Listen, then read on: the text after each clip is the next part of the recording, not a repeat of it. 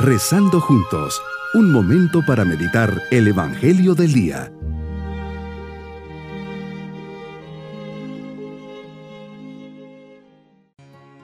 Les saludo en este día miércoles de la vigésima tercera semana del tiempo ordinario, poniendo nuestra mirada en Dios, le decimos, Señor Jesús, quiero tomar una buena disposición para hacerte grato y así vivir esta meditación tomado de tu mano amorosa. Dame la fuerza para que, iluminado por tu mirada e impulsado por tus ánimos, llegue a cumplir fielmente la misión que me has encomendado en este día. Meditemos el Evangelio de San Lucas capítulo 6 versículos 20 al 26. Estás en el monte y antes de anunciarles el gran mensaje, te diriges con tu mirada a tus discípulos una vez más cumples un gesto de amor profundo, mirándoles a los ojos y anunciándoles el reino de Dios. Es un anuncio sorprendente no solo para los discípulos, también para nosotros, porque das la vuelta a la escala de valores del hombre, afirmando la única vía mediante la cual podemos salvarnos. Las bienaventuranzas deben ser comprendidas bajo el aspecto más profundo aquel del amor de Dios hacia el hombre. Nos dices, bienaventurados los pobres, los hambrientos, los que son menospreciados, los que lloran. Y a cada uno de nosotros nos pides poner nuestra confianza en ti. Eres la única fuente de felicidad, también cuando somos pobres, hambrientos, burlados y lloramos. Por otra parte, amonestas y reclamas a los ricos, a los saciados y a los alegres no condenas la riqueza y la saciedad, sino que llamas a cada uno de nosotros a no poner en ellos nuestra esperanza y confianza, nuestra alegría y nuestro corazón, porque no garantizan la felicidad que parece nos prometen. Las bienaventuranzas no representan el triunfo del pobre sobre el rico, del hambriento sobre el saciado, del que llora sobre el que ríe, casi como si quisiesen extinguir la sed de justicia de los primeros hacia los segundos.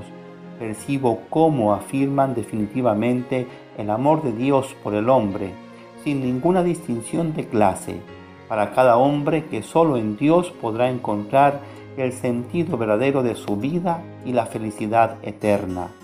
Meditando las bienaventuranzas nos dices que nos fiemos de ti, y que pongamos nuestra mirada en ti. Así las palabras de Santa Teresa de Ávila tendrán sentido en mi vida. Nada te turbe, nada te espante, quien a Dios tiene, nada le falta.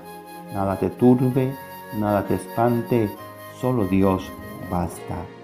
Jesús, tú eres quien has vivido las bienaventuranzas en su más profunda plenitud.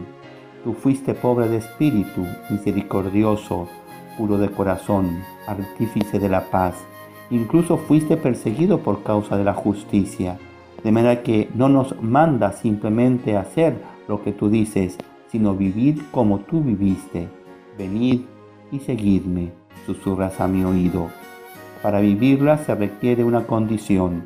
Necesito pasar tiempo contigo, ahí, en el sagrario, conocerte meditando el Nuevo Testamento, ver tu ejemplo, orar, amarte profundamente, encontrar en tu mensaje las palabras de vida eterna que den sentido a mi vida y ponerlas en práctica en mi vida ordinaria.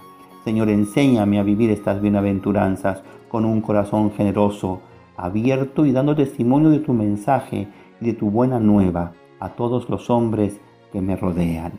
Mi propósito hoy es tomar una de estas bienaventuranzas y viendo la que más necesito, la cultivaré, trabajaré en ella. Este día haré dos actos de humildad. Mis queridos niños, el Señor nos pide que seamos mansos y humildes de corazón, que sea desprendido de las cosas, que busque saciarme de su palabra y justicia, que nunca pague mal por mal, sino al contrario, que venza el mal con el bien. Y nos vamos con la bendición del Señor. Y la bendición de Dios Todopoderoso, Padre, Hijo y Espíritu Santo, descienda sobre todos nosotros. Bonito día.